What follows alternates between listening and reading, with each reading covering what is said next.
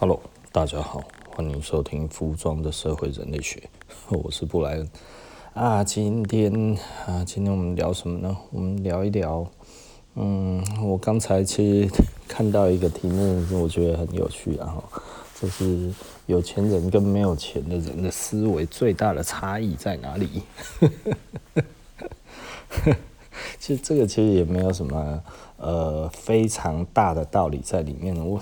觉得大家都知道，但是呢，大家都不愿意去面对。也就是说呢，看着别人的时候都觉得我知道，但是当这个东西遇到在自己头上的时候，就会觉得，嗯，你真的这么认为吗？这真的是真正的问题吗？是的，它就是这个问题。差别差别在哪里呢？我我觉得多数的人哈。多数的人其实，在遇到困难的时候，他会有一些，嗯，我觉得适应不良的反应，哦。那因为人这个动物，应该是说所有的动物，哦，其实都被设定成不要去顺应环境，哦。那也就是说呢，顺应环境的人呢，通常呢会，呃，就就是会比较不一样了。这这我这样子讲起来，我突然觉得有一点尴尬，不知道怎么讲哈。因为我必须要说哈，就是你比较能够变通，我们比动物还要会变通，是为什么？因为我们呃想法比较开放，想法比较开放，某一个层面来看的话，就是这一个人适应环境的能力比较强。那这个人如果适应环境的能力比较强的意思就是什么呢？他当他遇到环境在改变的时候，他会改变。当他感受到环境在变化的时候呢，他会开始做计划，对不对？吼，然后说啊，计划赶不上变化，对，没错。那变化出来的时候，你有没有新的计划？这个其实就是危机为什么可以当转机，对不对？因为当别人都还没有开始视这个为危机，大家都还在等的时候，你这个时候是不是已经先做好最坏的打算了？对不对？我讲的是最坏的打算，而不是马上去改变哦。小聪明的人哦，会做一件事情，就是哎，我感觉到这个世界已经开始改变了，所以这个时候呢，我要干嘛？超前部署，对不对？哦，他把他以为的当成必然会发生，然后下去，这其实是死第一波了。然后等他死透了之后，他就觉得哦，人生没希望的时候，这个时候啊，照他的意思已经来了啊，哦，为什么会这样？因为他做太早了。很多时候哦，你想得到的东西，其实他还要死透之后才会复生，你知道吗？哈，所以很多人哈，其实他最大的问题，并不是在于他没有办法预知未来要发生什么事情，而是呢，他。感受到这一个未来之后，他没有先准备，而是他就把所有的东西都变卖了之后，直接投进去，对不对？你懂意思吧？哦，如果你感觉起来啊，海啸快要退了，对不对？哦，海啸快要退了，这个时候我应该全部请全部的力量，这样子冲进去现在的海里，对不对？为什么？因为它要退啦。我先冲没有关系，以后哈，要是这个圈到的都是我家的，你知道吗？赶快回去，不是要搬自己的，是要搬别人的。行他妈的哈，结果呢，呃，就淹死了。为什么？海啸虽然在退，但是它还是可以让你死啊。哦，所以很多时候哈，其实比较重要的一点就是，当你已经预知到危险的时候，但是呢。你还是要在那一边确定他已经打过来了之后，然后我们才下去哦。然后等他确定已经都退了之后呢，我们才继续走。好不好？那在这中间，你其实要做的就是不断的改变，不断的改变，不断的改变，对不对？哦，那所以其实对我们来讲的话，其实我们现在就是不断的在小改、小改、小改、小改、小改。其实我已经小改很多年了，然后那到最近的话，因为景气的关系，还有加上疫情，其实我不得不变得更快一点点。那呃，这当然是为了不要死。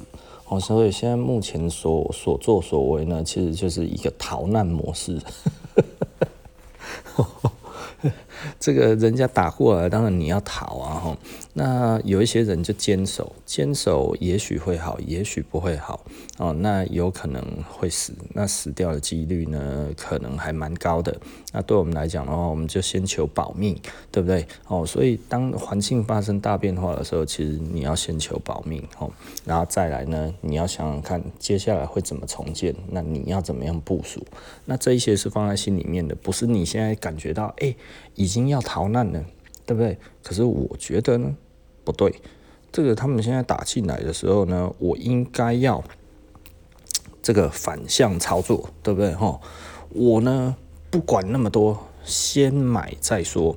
有没有这种人？有，对不对？这种人到后面会不会被歌颂？被歌颂的很多都是这一种人，可是这叫做幸存者偏差。为什么叫做幸存者偏差呢？因为海啸过来了，结果你看到海啸来，你还不赶快躲，然后呢，你跑进去一个有钱人的家里面之后呢，搜刮他的金银财宝，然后呢，一家跟着一家不断的搜，不断的搜，不断的搜，然后后来躲在他们里面的房子的最高点。终于海啸过了，你幸存下来了，这一些金银珠宝归你所有。好了，我们假设这没有法律的规范，这样子做是合理的哦。这个叫做你幸运的活下来。多数可能跟你做一样的事情的人，他其实可能就灭顶了，你知道吗？幸存者偏差不能当成是一个定律，所以很多人就会讲：哎呀，你看呐、当初那个战争的时候，哈，他非但没有跑，他呢还大买了附近的这一些的所有的东西，哈，买了一大堆，他就觉得这个怎样怎样，哈，然后呢，所以他就大赚了，没错。这个这个是富贵险中求啊哈，但是呢，活下来的没几个，你看到的是活下来的，死掉的不计其数啊哈，而且死状甚惨，所以不要去想一些什么反向操作啊，什么有的没的那一些了哈，反向操作是。当这个已经尘埃落定了哈，匪徒被打跑的时候，你赶快回去那个地方，然后赶快在趁它还没有涨起来的时候，赶快多买一些，能买多少是多少哦。这个其实才叫做超前部署哦，不是他还没有进来的时候，别人在逃难的时候，我不逃哦，我一定要坚守住，对不对？唉。然后把所有的东西全部通通都占为己有之后就，就哎，这个这个敌人一进来看到，哎呦，还有一个土财主在这边，先杀他再说，对不对？哦，谁叫他手上这么多的金银珠宝呢？对不对？哦。所以，我们一开始在讲有钱人跟没有钱人的思维了。其实，哈，呃，这个我们是在讲现在是有钱人跟有钱人的机会，哈，就是有钱人跟有钱人的候选人。那我们大概是讲这两个，哈。就是对于风险的评估所做的事情是不一样的，因为风险评估来讲的话呢，大家大概都可以评估出类似的风险，但是呢，在选择的时候，其实呢也会选择一样做的事情，但是时机完全不同。其实差异是差异在会成功是选择对的时机，不成功是选择了对的事情，但是不管时机。听得懂意思了，然后，所以这个其实是一个很有趣的状况哈，也就是说，天时地利人和都必须缺一不可啊，对不对哈？那所以你不能说，哎，有天时就好了，或者是有地利就可以了啊，或者是有人和你就干了，这些都不对哈。天时地利人和三合之下，我们才可以做哈。然后做计划要人事时地物五合，对不对哈？这个以这样子下去看问题，然后做计划，其实就没有问题了。然后，那另外一种就是没有钱的人会发生什么事情呢？是没有钱的人，其实最有趣的一点哈，就是他其实不会想要掌握时机，但是他是随波逐流。也就是说呢，大大家怎么说他就怎么做，但是呢，因为他无权无势，所以他什么时候听到呢？他就是最后一波才听到，那最后一波我们都知道，这一波叫做什么波呢？这一波叫做韭菜波。当你已经听到了别人赚到钱了，这个时候，因为人的天性或者动物的天性不喜欢改变，嗨，那个都是运气的吼。然后第二波的人又赚到钱了，哈，这个贪心，对不对？这快要不行的啦，我告诉你，对不对？哪有这么好的？然后在第三波的人也赚到钱了，哈，连隔壁的阿夏都赚到钱了，吼，前面第一波是运气，第二波是贪心，第三波是真理。靠，我原来真理都没上车，哈，这下再来继续看好了，哈，哇靠，还在涨嘞，这个时候做什么事情？进场，对，因为现在是真理中的真理了，然后就变韭菜了。很多人都这样子哦，我我觉得这个是我看过哈，这这个世界上哈最常发生的事情，就是这个事情刚开始的时候，你一副看不见的样子，然后呢，再来呢就瞧不起他哦，然后瞧不起他的时候，哎，后来发现我靠，怎么一直上来？看不懂哎，看不懂就算了，还把它当真理，好吧？那就这样子吧，我们就跟着退休对白哦，经过了重重的关卡。呃，数数众众多人的见证之后呢，我应该可以进场了吧？对不对？就这个时候进场哇戏呀，对不对？如果是老鼠会的话，你就是最后的那只老鼠啦。如果是大风吹的话，你就是最后找不到位置的那个人，对不对？太晚进场了啦。哦，那所以呢？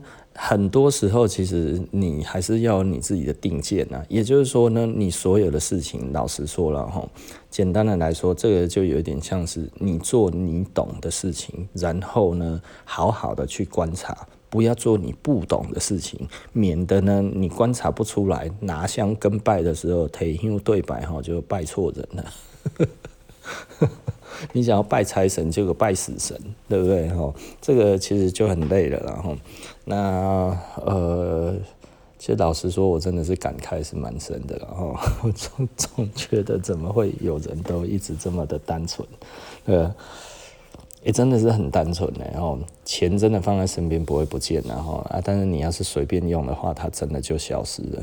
好了，OK，那今天其实我还要再做一个广告，那就是什么广告呢？我们今天又到了礼拜四啦，礼拜四有什么呢？呃，这个服装的社会人类学哈，我们今天晚上呢会会做瓦杂呀哈，老地瓦刘德华的那个生平的这一个介绍，不能说介绍，观察。哦，那其实我很喜欢用刘德华举例子。为什么我喜欢用刘德华举例子呢？因为其实我觉得刘德华是一个非常成功的演员，他也是一个非常成功的演艺人员。哈，那为什么我这么说呢？其实你看他哈，呃，整个从八零年代开始，一直到现在这样子四十几个年头，他真的已经在这个演艺圈已经差不多四十个年头了。哈。他真的是一个常青树啊！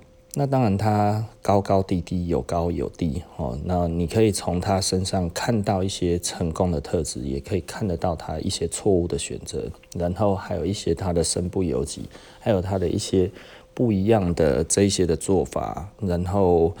以我们自己这样子来看的话，其实刘德华是一个非常好的人生的缩影哦。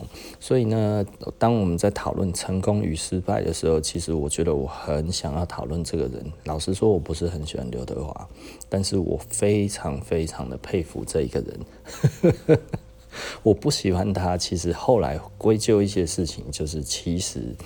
他的人生并不是顺遂的人生，他的家庭也不是顺遂的家庭，他甚至是一个穷苦人家的小孩，所以基本上他根本没有什么资源，所以他没有什么太多的选择。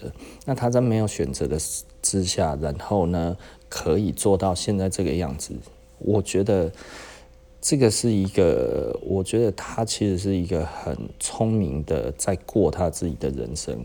然后到后来在实践他的人生，然后再发挥他的价值，然后到现在这一整个连串下来的这一整个人生哦，我觉得我看到的其实是一个非常完整的一个呃人物的设定哦，就是这这这是一个非常非常有趣的一个嗯可讨论的东西，然后。不能说东西，一个故事。那所以呢，我们后来就决定了，诶、我们来谈刘德华。其实因为某方面而言，我们里面也有刘德华，你知道吗？所以我觉得这个这个刘德华的迷然后。然后所以呢，我们就来谈谈刘德华。当然，刘德华对女生而言是比较比较喜欢谈论的，然后对于男生而言，至于刘德华中有一点淡淡的哀伤哈。那所以呢，嗯，好。OK，反正就是这样了哈。那所以今天晚上呢，十一点，哦，那我们服装的社会人类学在 Clubhouse 里面呢，然后有一个呃讨论，我们要讨论刘德华。那我觉得这是一个蛮好的一个呃教材，拿来讲成功与失败的人生。嗯，好，OK。成功与失败的人生，对，他其实真的是一个很好的成功与失败的典范哈，因为他的人生里面有太多次的失败，也有太多次的成功，但是呢，他走的路呢，基本上都是往上的哈，所以我觉得这是一个我们可以参考并且去思考的一个问题，就是说你没无权无势，然后又没有这些。呃，该要怎么讲？不能说机会，就是说你没有太多的资源去做投资或者这些想法的时候，其实思考一下刘德华的人生哈。我们晚上来听一听我们要讲什么。好，OK，那今天的呃那个那个服装的社会人类学，我们就说到这里哈。那我们下集不见不散哦，拜拜。